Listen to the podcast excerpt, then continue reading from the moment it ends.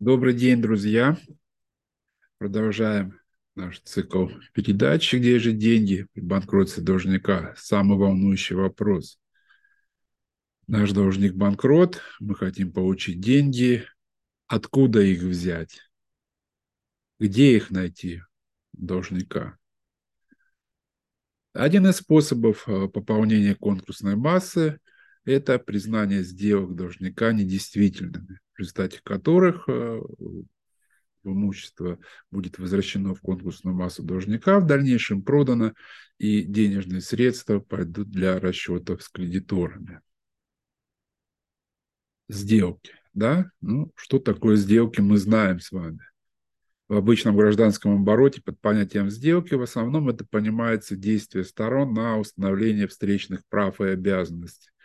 А, данные сделки обычно оформляются различными договорами, соглашениями, письменными либо устными, которые отвечают нормам Гражданского кодекса. Помните, да, у нас в Гражданском кодексе целый, много глав посвящено различным видам договоров, как они регулируются, какие нормы есть императивные, диспозитивные нормы. Данные сделки также в обычном обороте могут быть признаны недействительными, если они не соответствуют закону, в основном, ну, либо заключены неуполномоченным лицом, либо в отношении, скажем, имущества были какие-то ограничительные меры, или оно ограничено в обороте. Да?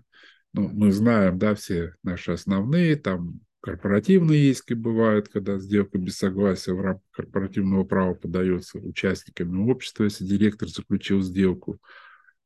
А в общем-то, понимается, что существует свобода договора, да, и стороны не свободны в заключении договора, свободны в условиях договора, договор может быть различный, смешанный договор, а цена сделки также, она не является тем показателем, скажем, на основании которых ее можно оспорить. То есть решили стороны, да, заключить сделку там, имущество стоимостью 1 миллион там за тысячу рублей продать. Ну вот, решили все, свобода договора. Они заключили, имущество перешло. Единственное, кто может вмешаться в этот процесс, и то не в плане оспаривания сделки, а в плане э, расчета налогового, это налоговая инспекция. Да, она может сказать, что стоимость не соответствует рыночной, и поэтому вам надо доначислить налог. Но сделка не будет не признана недействительной. То есть сделка э, пройдет. Также гражданским кодексом и процессуальными кодексами нашими установлены последствия да, признания сделок недействительными. То есть это восстановление статуса КВО.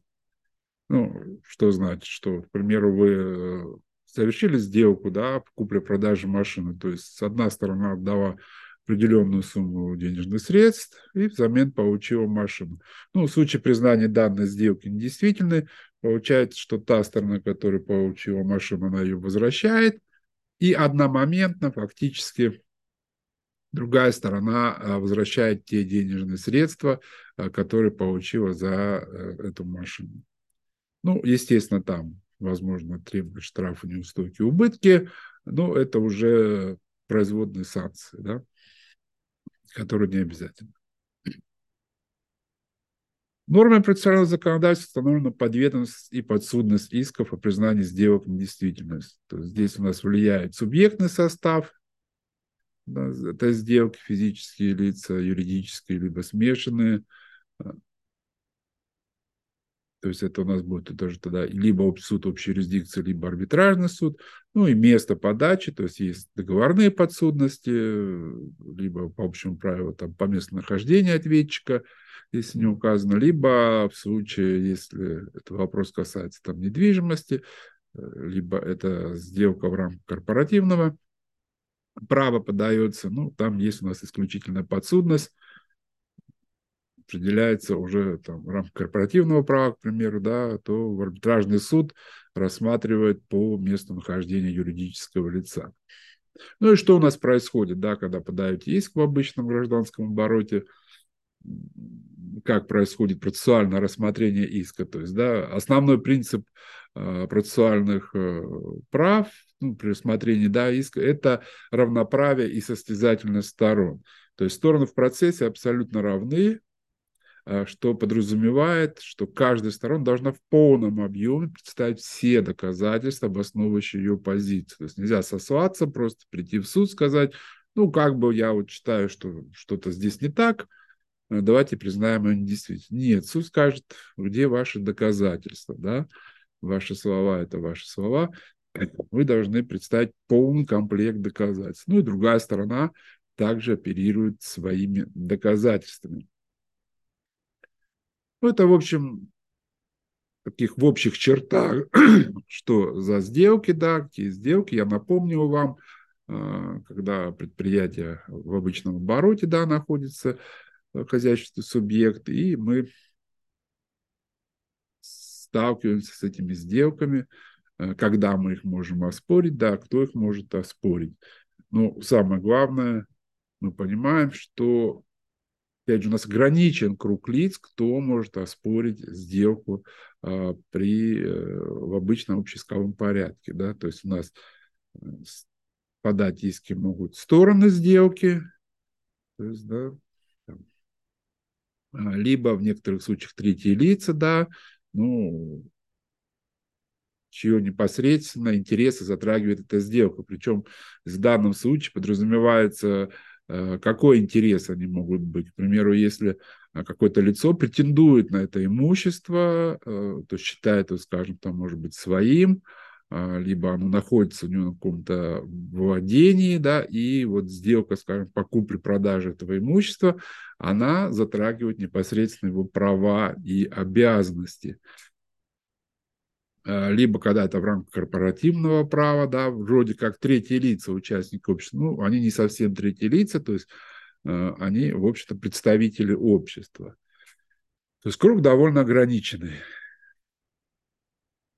Теперь рассмотрим, э, есть ли отличия да, при несостоятельности банкротстве в самом понимании сделки, в самом процессе ее обжалования, в самих последствиях признания ее недействительной э, и, скажем, в круге лиц, которые могут, э, имеют право подавать такие иски. Давайте начнем сначала.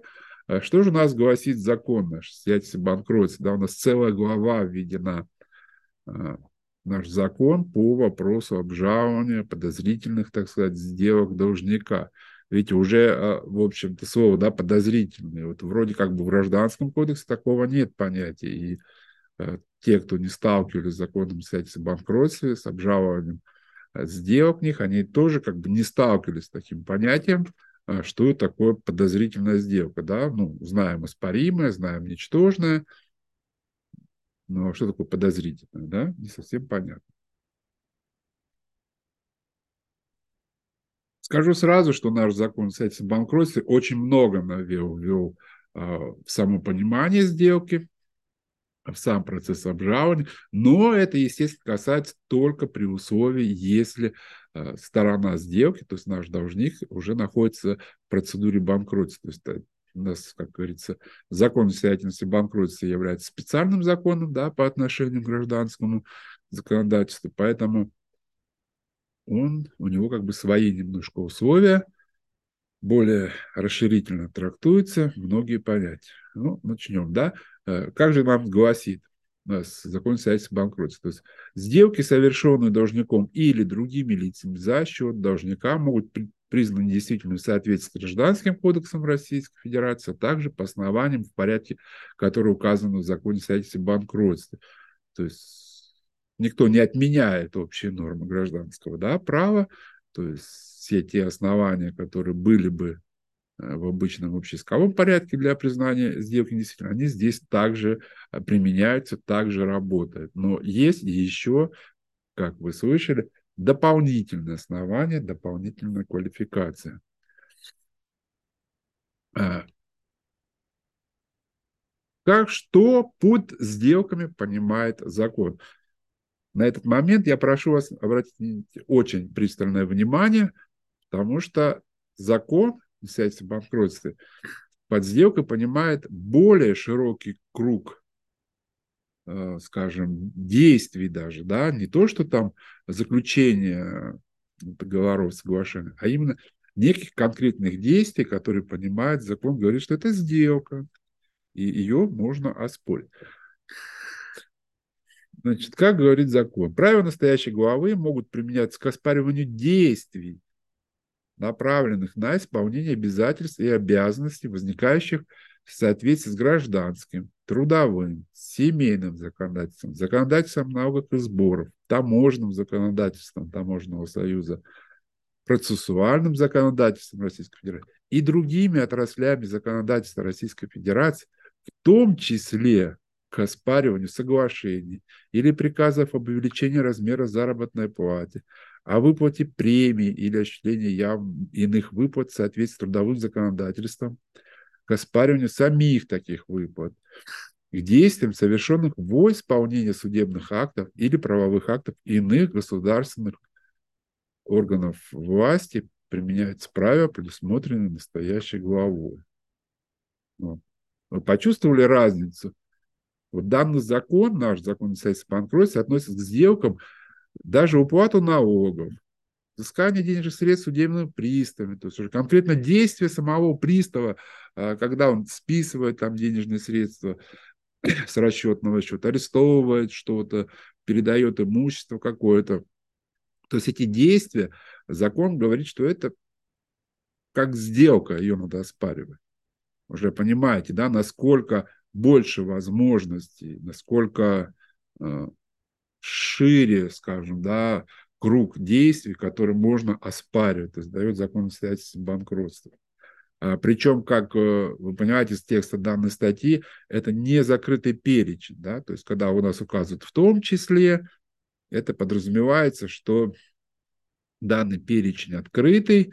Э, в общем, как бы данная статья закона, она направление дала, она как бы показала, что другие отрасли, все отрасли гражданского права, трудового права, семейного, э, ну, все практически, все действия, любые действия можно оспаривать как сделки. Ну, давайте вот еще, как у нас, э, когда в закон была введена глава, естественно, она стала такой новеллой для нашего законодательства – и э, Высший арбитражный суд в своем постановлении пленума от 23 декабря 2010 года номер 63 э, выпустил сразу разъяснение. Данное постановление оно как бы на сегодняшний день действует, э, было неоднократно подтверждено и даже расширено уже судебными актами Верховного суда. Ну, давайте вот послушаем. То есть просто я его зачитаю, тут даже своими словами э, не надо говорить, то есть давайте вот его послушаем, как что гласит.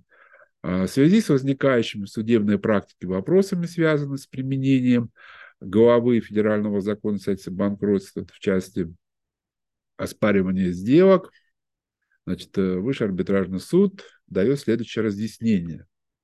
А, в силу пункта 3 статьи 61.1 Закона о несостоятельности банкротства под сделками, которые могут оспариваться по правилам главы данного закона, понимаются в том числе действия, направленные на исполнение обязательств и обязанностей, возникающих в соответствии с гражданским трудовым семейным законодательством, ну, как бы перечисляется. В связи с этим по правилам главы 3.1 Закона о банкротства могут, в частности, оспариваться.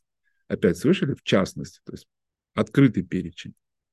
Действия, являющиеся исполнением гражданско-правовых обязательств, в том числе наличный, безналичный платеж должником денежного долга кредитора, передача должником иного имущества в собственность кредитору или иные действия, направленные на прекращение обязательств.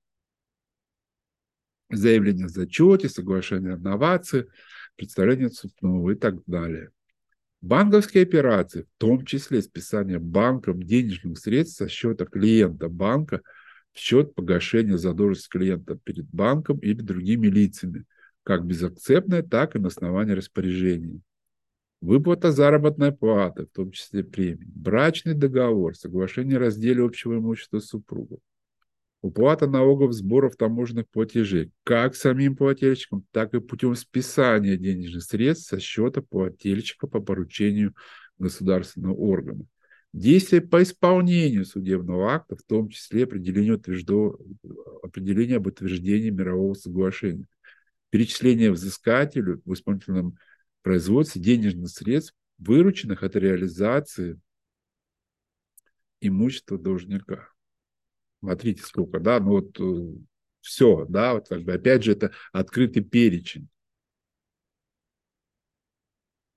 Ну, вот смотрите, да, кто, как, как мы могли обжаловать некоторые вопросы, вот должник, у должника банк списывает деньги за ведение расчетного счета, какие-то комиссии списывают. Это сделка, ее можно обжаловать, вернуть эти деньги, сказать, нет, банк, подожди, стань-ка с нами в очередь, или вообще ты какие-то штрафы свои вел, не совсем законные. Ну и что, что должник это не оспаривал. Да? А мы, кредиторы, мы пришли, мы это оспариваем. Заработная плата. Вот ваш должник, есть у вас должник, да, и вот он такой принимает решение, ему поступают деньги, у него все там арестовано, исполнительное производство, а ему нужно деньги.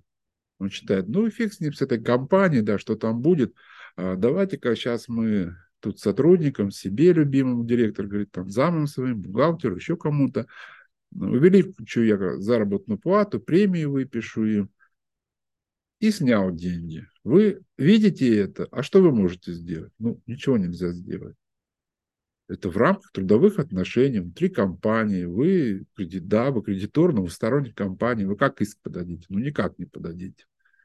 А должник вот так сидит и списывает деньги. А вы ничего не можете сделать. Но если он будет банкротом, то можно это посмотреть, можно вернуть эти деньги. Брачные договора, соглашение о разделе, вот какое вы бы имели отношение, если ваш там должник, да, там, брачный договор не заключен? А оплата налогов и сборов, мы все знаем, да, что, во-первых, они в приоритете, когда э, в отношении должника не введена процедура банкротства, то есть их в приоритете списывают, плюс безакцептно списывают, то есть налоговый выдает распоряжение с банка, и списывают. Вы об этом даже не знаете, что с вашего должника там списывают бешеные налоги. Ждете, пока он вам погасит. А у него потом говорит, ну денег нет. Все отдал налоговой инспекции. Ну, что делать, да? Писать заявление куда-то? Куда вы заявление напишете? Налоговую. Скажете, верните должнику деньги. Он скажет, ну что? Он должен был бюджет даже правоохранительные органы напишите заявление, они скажут, ну и что, что вы предприниматель, а там бюджет. А вот будет банкротом, можно оспорить. Можно посмотреть, как там начислялись, можно посмотреть, как там погашались, почему преимущественно погашались, вернуть. И в банкротстве налоговая инспекция будет в третьей очереди вместе с вами. Деньги будут пропорциональны. Действия по исполнению судебного акта. Есть, что это значит, да, вот как бы было одно дело, там, к примеру, должник, а, ну, еще до процесса банкротства, а, у него был объект недвижимости, и другая сторона, был заключен договор у него купли-продажи этого объекта, он как бы его продал, этот объект, но регистрация там в связи Э, с разным рядом обстоятельств не произошла, да, и это объект недвижимости, он был зарегистрирован за должником на момент введения процедуры банкротства. Но до введения процедуры банкротства был суд, в котором был ответчиком, и сторона по договору а, получила решение суда, что признать, передать эту, этот объект недвижимости ей и признать право собственности, то есть обязательно зарегистрировать Росреестр и признать право собственности за э, тем лицом, да. Но введена была процедура банкротства. И когда то лицо попыталось э, зарегистрировать на себя объект недвижимости забрать, а данная сделка была оспорена. То есть именно сделка по исполнению, вот судебный акт вынесен, да, передать это имущество, но вот это самостоятельное исполнение судебного акта, это была сделка. Она была оспорена, э, прошли все инстанции, были удовлетворены заявления, и суды сказали, что нет, что с момента ведения процедуры банкротства само по себе э, действия по исполнению судебного акта самостоятельно сделкой будут считаться, и данная сделка принесет вред кредиторам, потому что имущество вы, выбыст, и то лицо теперь вместо недвижимости, оно просто должно в реестр стать, то есть ее требования трансформируются в денежное обязательство, и совместно с теми, а эта недвижимость будет продана в пользу всех кредиторов. Обалдеть, да, вот смотрите, сколько всего, сколько всего можно признать. И это позволяет закон свидетельства банкротства. Поэтому я иногда всегда говорю своим клиентам, которые сидят и ждут, а, ну, у них стоит вопрос, должник не рассчитывается. Я говорю, что вы ждете? Надо подавать заявление свидетельства банкротства. Дальше, ну вот, если там его признают банкротом, вообще ничего не будет, а давайте подождем, а он нам вроде обещал, а что-то еще, что-то еще, что-то еще ну и дожидаться. Там же тоже сроки есть, да, по оспариванию сделки. Там есть сроки, которые отчитываются от даты возбуждения несостоятельности банкротства. Чем дольше ждете подать заявление, тем меньше, скажем так, шансов у вас вернуть имущество. Ну, давайте дальше читаем. К сделкам, совершенным не должником, а другими лицами за счет должника – которые в силу закона свидетельства банкротства могут быть признаны действительными, а, в том числе могут относиться. Сделано кредитором должника заявление за отчет. Списание банка в безакцентном порядке денежных средств за счета клиента должника, перечисление взыскателю воспроизводства денежных средств, вырученных от реализации имущества должника, оставление с собой взыскательность в производства имущества должника. То есть, вот, ну, опять же, это возвращаем. Ну, вообще, вот, э, если вы сталкиваетесь с банкротством, давайте я вам еще раз напомню, это постановление Пленума Высшего арбитражного суда от 23.12.2010 года номер 63. В общем, это основополагающее постановление, его обязательно надо как говорится, хранить в распечатанном виде, перечитывать его. А, ну, в общем, как бы базовое разъясняющее постановление. Ну, давайте вот представим некоторые тоже ситуации для понимания, которые возникают в обычном гражданском обороте. Да? Я уже говорил, вот, например, ваш должник увеличил несколько раз заработную плату своему руководству. То есть до такой суммы, чтобы все поступающие денежные средства направлялись на выплату этой заработной платы. Мы знаем, да, у нас э, установлено, что заработная плата приоритетна перед выплатой кредиторов. И в результате этих действий на погашение долга денег нет перед вами. Ну, что опять же вы можете сделать? Ничего не можете сделать. Вы никто, вы не можете оспорить это увеличение, если не введена процедура банкротства. Либо ваш должник продал все имущество, а все деньги направлено на погашение, опять же, задолженности перед налоговой. Что? Ничего не можете сделать. Вы эти действия не оспорите. Вы сами, да, можете представить множество ситуаций, когда вы понимаете, что какие-то действия этого должника или иных лиц, там, приставов, налоговой инспекции, еще они приведут к невозможности исполнения им обязанностей по отношению к вам. Но у вас нет процессуальных прав обжаловать эти действия. Я думаю, что такая ситуация, такие действия в отношении вашего должника всегда происходят, да, а, некоторых просто вы иногда это знаете, вы это видите, да, и вам остается только смотреть на это. А некоторых вы, в принципе, не знаете, да, что так происходит. Но там происходит, да, всегда, когда должник уже чувствует, что он должен денег, да, у него уже этот кассовый разрыв, не хватает денег, да, он уже думает там, он не думает о том, как вам отдать деньги. У него мысли, как вывести эти деньги, как себе больше забрать, а, когда, может быть, один кто-то из кредиторов, близкий ему человек, да, или с которым он собирается в дальнейшем работать, как ему погасить, а, как погасить налоговую инспекцию, потому что он боится, может быть, что налоговая инспекция направит заявление там правоохранительного органа.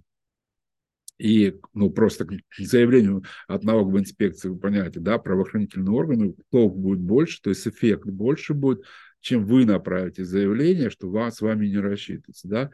Ну, вам скажут, вы же предпринимательской деятельностью занимаетесь на свой страх и риск. Ну, вот с вами не рассчитались не рассчитались. Налоговая инспекция – это бюджет государства, это другое. Ничего не может. А если будет заявление состоятельства банкротства, если в отношении должника будет введена процедура банкротства, то тогда все можно, тогда у вас появится право, тогда вы можете оспорить, вы арбитражный управляющий эти сделки, тогда вы можете вернуть эти деньги, это имущество в конкурсную массу. Тогда вы можете получить хоть какое-то, да, может быть не сто процентов, но какое-то удовлетворение требований кредиторов ну, если вы читали, если вы были на моем сайте, мы даже когда говорим, да, а, что такое банкротство должника, это повод для оптимизма или пессимизма. А, некоторые считают, ну, раз банкротство, значит, все уже, точка пришла, да, ничего нельзя сделать. Мы говорим, нет, наоборот, банкротство должника – это повод для оптимизма. Потому что то, что вы не смогли, то, что вам добровольно не отдал, то, что вы не смогли взыскать через э, службу судебных приставов, а через службу судебных приставов, опять же, возможно взыскать, согласитесь, только если должник является действующей компанией, которая работает, да, э, деньги идут по счетам постоянно, там, какое-то движение, то есть тогда только может пристав что-то там забрать. Ну, так вот, банкротство – это повод для оптимизма, потому что он открывает новые возможности.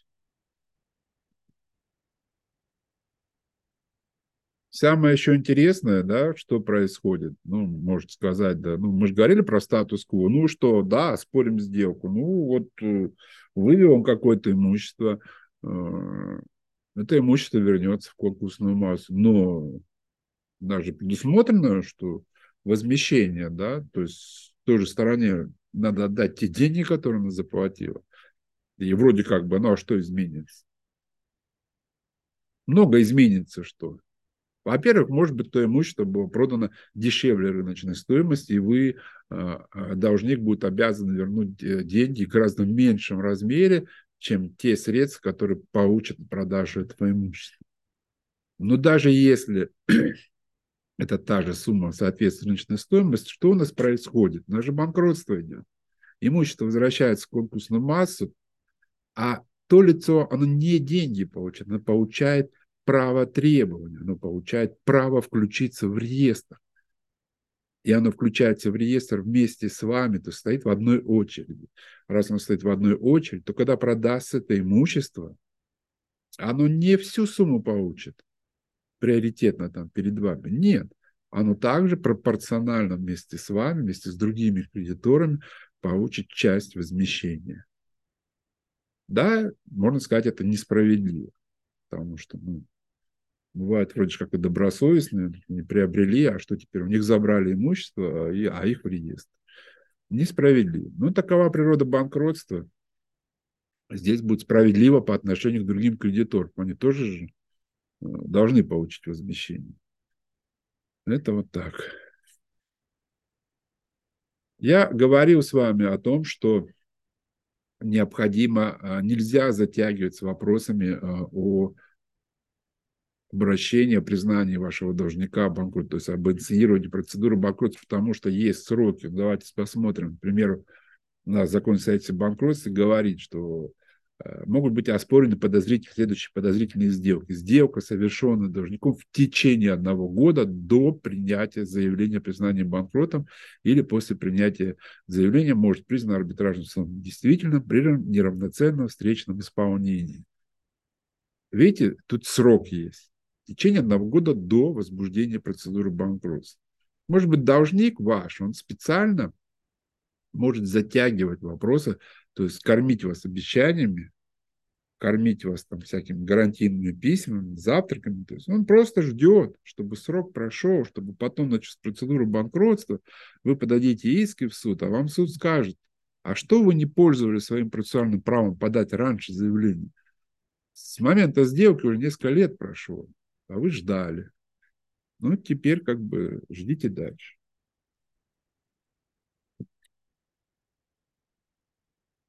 Сделка совершена должником в целях причинения вреда имущественным правам кредиторов, может быть признана арбитражным совместителем, если такая сделка будет совершена в течение трех лет до принятия заявления должника банкрот, ну или после принятия. То есть еще один срок, там есть разные основания, разные последствия, разный процесс доказывания, но тем не менее, видите, есть там год, есть три года до даты возбуждения. Кстати, не затягиваем. Чем меньше срок между совершением сделки и датой возбуждения дела на банкротстве, тем больше шансов признать ее несителем, тем меньше доказательств надо представлять э, суду э, для признания ее недействительной. Это все такие вот у нас подозрительные сделки. И в данном случае не будет э, пониматься э, свобода договора в том случае, что как бы вот придет сторона, ну что, а мы договорились с должником, так у нас свобода договора, да, у нас там конституция есть. Когда наступает процедура банкротства, есть интересы кредиторов, поэтому свобода договора, в общем-то, э, не совсем работает. То, что не совсем, а практически теряется это понятие свободы договора, то есть договор уже должен соответствовать, э, э, соответствовать тому, что он не приносит ущерб, не мог принести ущерб другим лицам, другим кредиторам должника. Какой еще интересный момент, да, какой важный момент, который позволяет более эффективно использовать механизм признания сделок недействительными. А, все заявления о признании сделок недействительными, когда в отношении должника введена процедура банкротства, они подаются да, в рамках банкротства, подлежат рассмотрению в рамках дела о банкротстве. То есть это независимо от субъектного состава, договорной подсудности, местонахождения сторон. Все иски, все заявления будут рассматриваться в арбитражном суде в том составе, то есть тем судьей, который ведет непосредственно дело о банкротстве должника. То есть это будет тот же судья, который знаком со всем делом, который понимает, да, вот эти, что чьи права да, нарушены, который видит это все, а который специализируется на данных делах ну, этот данный факт, согласитесь, является очень существенным фактором, который влияет э, на вероятность признания сделки недействительным. То есть специализированный судья, скажем так, специализированный суд э, рассматривает по специализированным основаниям. Большой плюс, большой плюс, считаю, и который позволит отстоять права. И еще один очень важный момент при рассмотрении данных сделок в действительности, ну, скажем так, теряется такое понятие, не используется, да, равноправие и состязательность сторон. То есть нету такого. Ну, как бы это понятно, да, кредитор, вы являетесь кредитором, вы э, не были участником того, той сделки, вы не были там э, участником тех переговоров, вы не видели документы, какие оформлялись, не знаете основания, почему не так оформлялись. Э, вероятно, сейчас часть документов там должник не передал, та сторона скрывает. Естественно, вы, э, у вас меньше возможностей собрать доказательную базу. И законодатель это учел. Верховный суд в своих постановлениях это учитывает. И они говорят о том, что вводится новое понятие, то есть вместо понятия равноправия сторон вводится понятие обоснованные сомнения. Что это значит? То есть в данном случае заявитель, да, консульский арбитражный управляющий представля... должен представить суду обоснованные сомнения в части действительности сделки. А вот уже стороны сделки должны доказать, что сделка была э, хорошая, да, без пороков. Причем с учетом повышенного стандарта доказывания. Не такого, как бы они в обычном обороте, да, когда вы подали, что в принципе есть, а повышенный стандарт. Ну, давайте вот просто наше дело, это конкретно наш спор был, где мы участвовали, где мы инициировали э, вопрос признания сделки недействительно. Там было договор поставки товаров материалов, он был оформлен, в принципе, товарными накладными, все как положено, счета фактуры, книги учет покупок продаж, все фигурировало.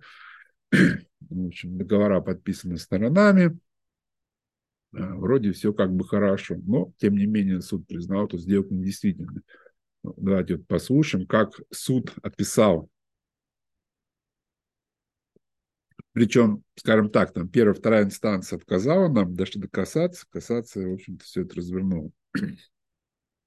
А в данном случае, тоже трактую решение суда, в данном случае конкурсным управляющим были высказаны обоснованные сомнения в реальности исполнения доказательств сторон по спорным договорам поставки – создание искусственной цепочки передач, прав требований должников, ну там хитрые были эти, наши э, ответчики, да, они мало того, что эти договора присунули, потом якобы несколько раз была уступка права требования, ну, они пытались в том, что, типа, я новое лицо, ну, тот кредитор, да, и откуда я знаю, что происходило, да, у меня есть комплект документов, который, в общем вроде как достаточный, обычно бы он был достаточен но не в данном случае.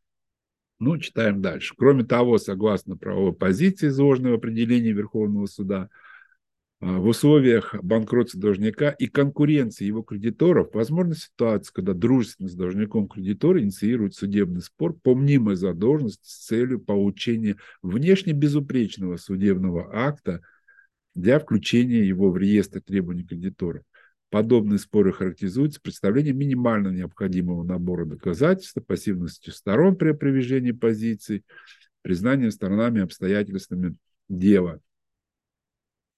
А по объективным причинам, связанным с тем, что конкурирующие кредиторы да, и арбитражные управляющие не являлись участниками правоотношений по спору, инициированным таким кредитором-должником, они ограничены в возможности предоставления достаточных доказательств, подтверждающих свои доводы.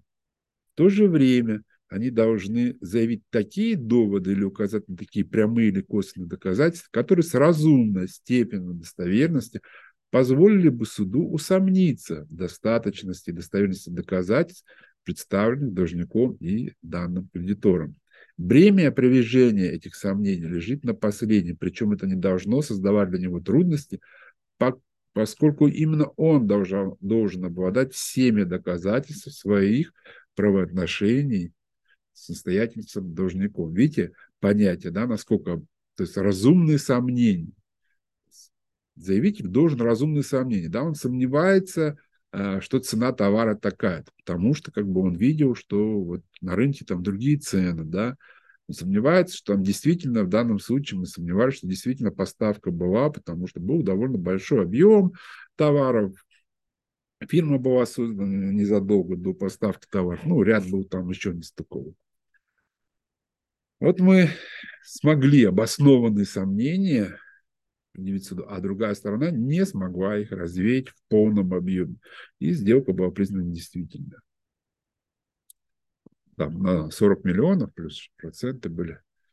Ну, еще, скажем так, пару вишенок на торт, да, такой вот торт, праздник, да, дарим. Такие сделки могут быть. Оспаривание сделок должника может осуществляться в отношении также наследников и в иных случаях универсального правоприемства в отношении лица, в интересах которых оспариваемая сделка э, совершена.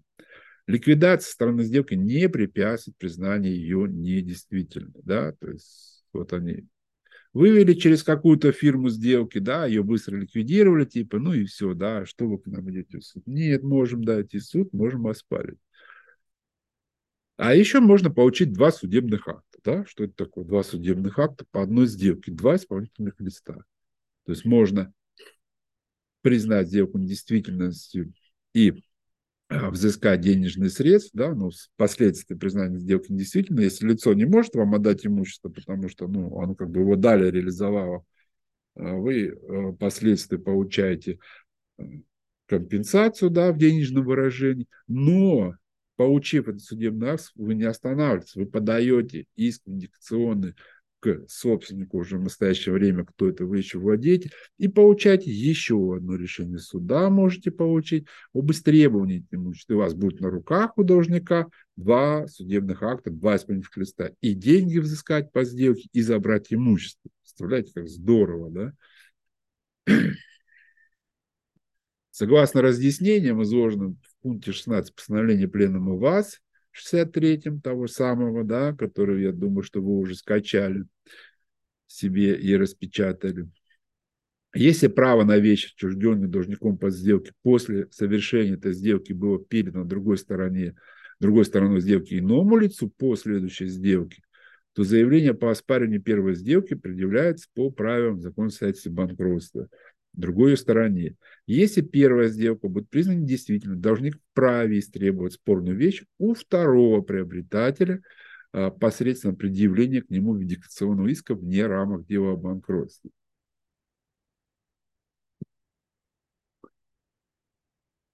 Принятие судом в деле о банкротстве судебного акта о применении последствий недействительности первой сделки путем взыскания с другой стороны сделки стоимости вещи не препятствует удовлетворению иска о его виндикции.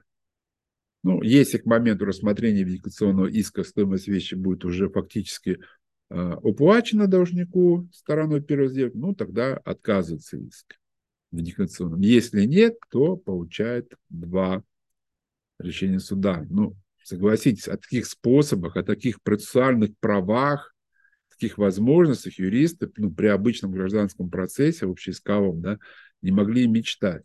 А здесь это все возможно. Все возможно. Ну, главное найти эти сделки. Найти эти сделки, проанализировать их. А мы помним, что мы начинали свой рассказ с инвентаризации, именно с той правильной инвентаризации которые надо проводить должнику. Мы э, в данном нашем подкасте, да, в начале, мы как бы не рассматриваем с вами конкретные э, сделки, да, не рассматриваем с вами конкретные примеры. Мы придем к этому, мы дальше будем рассказывать об этом, но чтобы правильно подходить к ним, надо идти, как говорится, от общего к частному. Надо понять философию закона. Э, надо понимать, что понимается да, под сделками, чтобы у вас, скажем так, чтобы вы смогли э, новым взглядом посмотреть на весь процесс, на всю процедуру, а, чтобы было общее понимание. Вы когда так посмотрите, вы же, в принципе, да, просто можете сказать, так, вот что-то подозрительное в этой сделке было. Надо покопаться, ведь их можно оспаривать. Раз можно что-то оспаривать, надо их поискать. И когда вы уже понимать будете, да, вот у вас какое-то есть подозрение, да, внутреннее подозрение к каким-то сделкам, каким-то вещам, а, тогда уже, как говорится, более детально открываем закон, более детально а, рассматриваем эту сделку, читаем там правовые позиции, практику читаем и уже рассматриваем более конкретный случай. То есть в рамках какого-то одного подкаста рассмотреть все многообразие, все варианты признания сделок действительно невозможно. То есть давайте сперва в общем подумаем, в общем представим картину, в общем представим эти возможности, и тогда от этого общего будем идти, мы поймем философию, будем идти, а, будем смотреть на каждую сделку уже другим, другим взглядом. Вот. Поэтому слушайте дальше, вникайте в закон следствия банкротства. Это очень интересный закон, он очень много возможностей открывает как для юристов, как для конкурсных кредиторов, так и для арбитражных управляющих. До встречи на следующем подкасте.